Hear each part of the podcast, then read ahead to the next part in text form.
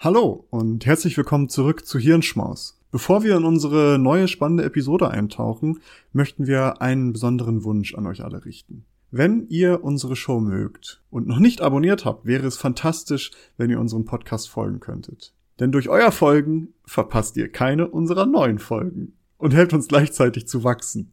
Es dauert nur einen Moment, aber bedeutet uns eine ganze Menge. Noch schöner wäre es natürlich, wenn ihr auch noch eine Bewertung dalassen würdet. Vielen lieben Dank im Voraus für eure Unterstützung und dafür, dass ihr Teil unserer wachsenden Community seid. Jetzt aber rein in die Episode. Wir hoffen, dass sie euch gefällt. Hallo Maurice. Ich weiß nicht, wie es dir geht, aber wenn ich in meinem Freundeskreis so rumfrage, wie geht es dir, dann kommt häufig als allererstes gestresst, aber ganz gut. Kennst du, kennst du solche Aussagen von Menschen in deinem Umfeld? Ja, nicht nur aus meinem Umfeld, sondern auch von mir selbst muss ich ja mir durchaus ab und zu eingestehen. Es gibt dann ja so Zeiten, wo sich irgendwie, wo sich Deadlines häufen, sage ich mal. Ne? Irgendwie ist es ja häufig so, die fallen dann plötzlich alle in eine Woche. man, man hat es nicht geahnt, dass es so kommen wird. Aber äh, ja, durchaus. Also es gibt bestimmt häufig, also immer zu jeder Zeit gibt es irgendjemanden, der gestresst ist. Das, äh, das steht fest. Ja, und äh, unter anderem ist das ja auch ein Grund, warum in der letzten Folge, äh, letzten Woche keine Folge von uns rauskam, weil wir so viel Stress haben, so viel zu tun haben. Ähm, genau, aber wir wollen uns heute mal ein bisschen anschauen, was, was Stress denn eigentlich auch so mit unserem Körper machen kann. Also es ist ja kein großes Geheimnis, dass Stress sehr ungesund ist. Also nicht nur, weil es einfach die Lebensqualität etwas reduziert, wenn man dauerhaft das Gefühl hat, oh, ich muss jetzt aber noch und das noch und von links nach rechts rennen muss. Aber es gibt auch viele Krankheiten, die eben mit der, mit Stress ganz, ganz direkt irgendwie in Verbindung stehen. Also das Uniklinikum Gießen nennt da Bluthochdruck, Herz-Kreislauf-Erkrankungen, Rückenschmerzen, Magengeschwüre, Schlafstörungen, Asthma, chronische Kopfschmerzen, Burnout und so weiter und so weiter und so weiter. Depressionen. Es gibt also eine Vielzahl an Krankheiten, die ganz direkt auf Stress zurückzuführen sind. Ich persönlich finde das aber immer ein bisschen schwierig, weil, naja, Stress ist doch, oder schwierig vorzustellen, nicht schwierig, dass dies so gesagt wird, sondern eben schwierig vorzustellen, weil Stress ist doch irgendwie eine Art Empfindung.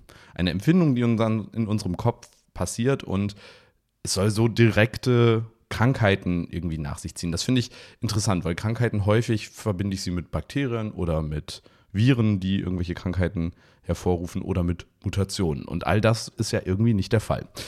Also habe ich mich gefragt, wie kann denn sowas passieren? Und passenderweise ist dort in vorletzter Woche oder letzter Woche ähm, ein Paper veröffentlicht worden. Und das wollen wir uns heute mal etwas genauer anschauen. Denn es geht ganz speziell um Krankheiten, die mit einer chronischen Entzündung im Magen-Darm-Bereich zu tun haben. Um genau zu sein, geht es um die Krankheiten Morbus Crohn und Colitis ulcerosa. Hast du das schon mal von gehört, Maurice?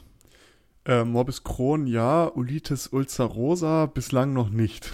Ja, ich, also ich glaube, ich habe schon mal von Colitis ulcerosa gehört, aber sicher bin ich mir nicht. Es war auf jeden Fall auch die, die ich weniger kannte. Morbus Crohn ist auch einfach leichter zu merken, muss ich sagen. Die Krankheiten mhm. ähneln sich doch schon relativ stark. Beide Krankheiten sind chronische entzündliche Darmerkrankungen.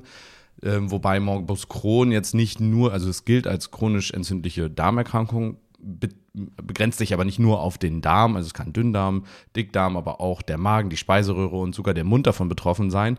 Und die, ja, die Symptome beziehungsweise das Krankheitsbild, das kann von ähm, Diarrhoe, Blut, Darmblutung, Koliken und äh, Schmerzen äh, bis hin zu Blähungen und so weiter zusammenhängen. Bei Morbus Crohn ist es eben nicht nur auf den Darm begrenzt, sondern eben auch auf äh, den, den Mund und äh, den Rachen.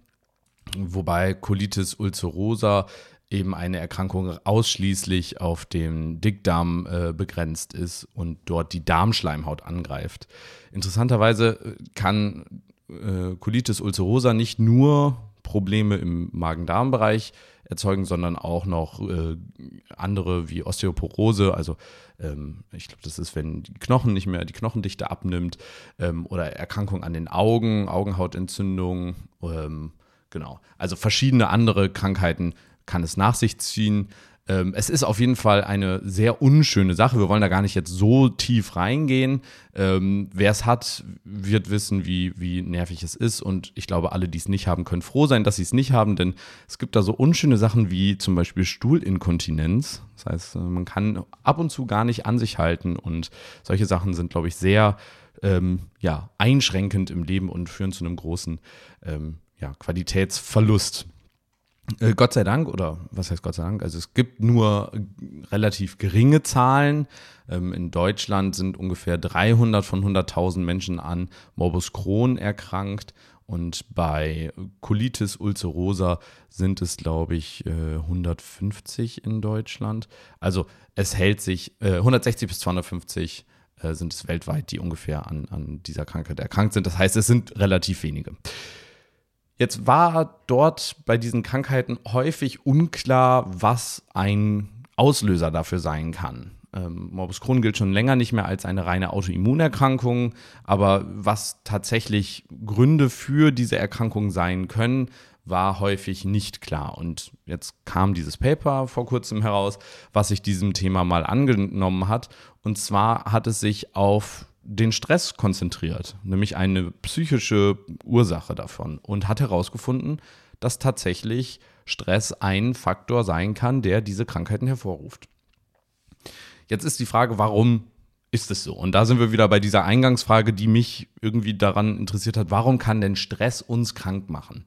Und jetzt, das gilt wahrscheinlich nicht für alle Stresskrankheiten, aber ganz explizit um diese Krankheiten im äh, Magen-Darm-Bereich, geht es dabei um chemische Botenstoffe, die im Gehirn ausgeschüttet werden und dann praktisch äh, eine Wirkung im, im, im Darmbereich ähm, ja, hervor sich ziehen. Um genau zu sein, und ich, oh, ich habe es ganz häufig geübt, aber ich bin mir sicher, ich werde es trotzdem wieder falsch aussagen, geht es um Glukokortikoide. Glukokortikoide sind ähm, ja, Stoffe, die äh, Steroidhormone, die in unserer ähm, Neben Nierenrinde erzeugt werden und äh, praktisch Eiweiß, also Proteine, in Glucose und Glykogen umwandeln können. Und diese Glukokortikoide werden äh, bei Stress ganz stark auch ausgeschüttet in unserem Hirn und ähm, führen eben, haben, also sie gelten als äh, entzündungshemmend und immunsuppressiv. Ähm, sie fördern den Stoffwechsel, ähm, den Wasser- und Elektrolythaushalt, äh, äh, das Herz-Kreislauf-System und das Nervensystem. Also sie haben eine sehr große Bandbreite an, an ja, Wirkungen und haben vor allen Dingen auch sehr viele positive Wirkungen. Sie werden also ähm, eben physiologisch und auch therapeutisch eingesetzt. Das heißt, es ist auch ein Medikament. Und das soll jetzt irgendwie Grund sein, dass Menschen Morbus Crohn und äh, Colitis ulcerosa bekommen. Das klang erstmal, ähm, ja, auch für die Forschenden etwas, ähm, ja, etwas komisch, denn diese Glukokortikoide werden unter anderem auch als Medikament eingesetzt, um praktisch solche ähm, Inflammatory Bowels äh, Disease, also chronisch entzündliche Darmerkrankungen zu behandeln. Das Interessante dabei ist, wie so häufig die Dosis macht das Gift. Kurzzeitige, ähm, ja, also kurzzeitiger äh, Aussetzung dieser Glukokortikoide ist wirklich immunsuppressiv, es ist wirklich antientzündlich, das heißt, es hilft wirklich dem Körper. Das Problem ist nur, wenn es eine dauerhafte Aussetzung dieser Glukokortikoide gibt. Das kann eben passieren, wenn chronischer Stress vorherrscht. Das heißt, wenn wir dauerhaft gestresst sind, dann schüttet unser Hirn dauerhaft Glukokortikoide aus. Mittlerweile geht es relativ einfach von der Zunge.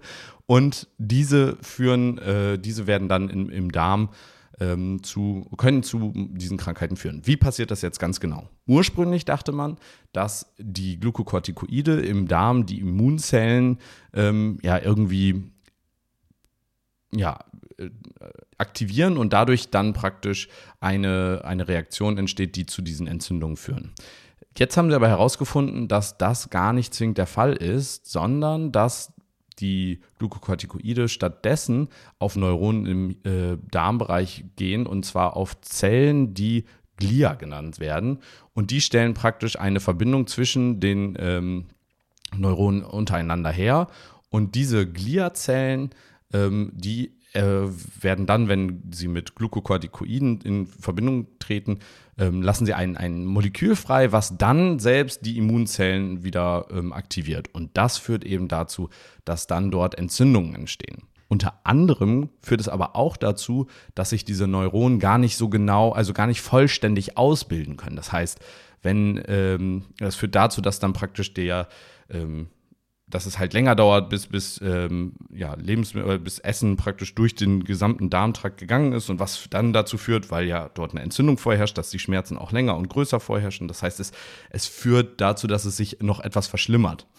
Und ähm, das ist eine praktisch relativ neue Erkenntnis, die vorher gar nicht irgendwie so groß ähm, berücksichtigt wurde in der Forschung zu diesen, ähm, ja, zu diesen Krankheiten. Und auf der anderen Seite gibt auch eine relativ angenehme, in Anführungsstrichen, ähm, ja, Behandlungsmöglichkeit. Denn wenn man den Stress adressieren kann, also Stressmanagement äh, irgendwie hinbekommt, den Stress, den dauerhaften chronischen Stress reduzieren kann, dann führt es höchstwahrscheinlich dazu, dass sich auch die Symptome verbessern. Denn wenn weniger Glukokortikoide im Blut sind, beziehungsweise im Körper sind oder die Ausschüttung eben nicht mehr chronisch dauerhaft ist, sondern eben nur noch zu bestimmten Situationen, denn wie gesagt, sie sind ja per se nicht negativ, ähm, dann kann es dazu führen, dass eben keine Entzündungen entstehen. Das kann wiederum dann dafür sorgen, dass die äh, Krankheiten oder die Symptome zurückgehen. Und auf der anderen Seite führt es auch dazu, dass langfristig eben diese Neuronen im Magen-Darm-Trakt sich wieder vollständig ausbilden können, was eben dazu führt, dass die Funktion auch wieder, ja, wahrscheinlich komplett äh, äh, wiederhergestellt werden kann. Zusätzlich sollte man trotzdem eben diese Medikamente dann nehmen, so die der Vorschlag der Forschenden. Ähm, das heißt, die, äh, diese zweigleisige Behandlung wäre wahrscheinlich die, die am besten funktioniert. Das Ganze ist also relativ interessant. Es führt wieder dazu, wie wie wichtig ist es irgendwie so ein Stressmanagement zu machen und interessanterweise sind diese Krankheiten auch ähm, ja vor allen Dingen in der westlichen Welt vorhanden gewesen und erst etwas später praktisch in zum Beispiel den asiatischen Bereich äh, ähm, ja da groß geworden. Auch das wird mit einem Lebenswandel zum Beispiel irgendwie äh, verglichen. Und dort ist ja auch gerade in den letzten Jahren ein großer, sag ich mal, Stressanstieg äh, zu sehen, weil eben dort eben die, diese äh, Industrialisierung und auch die, die äh, ja, Angleichung an den westlichen Lebensstil eben stattfindet und dieser kann halt eben ziemlich negative Auswirkungen haben.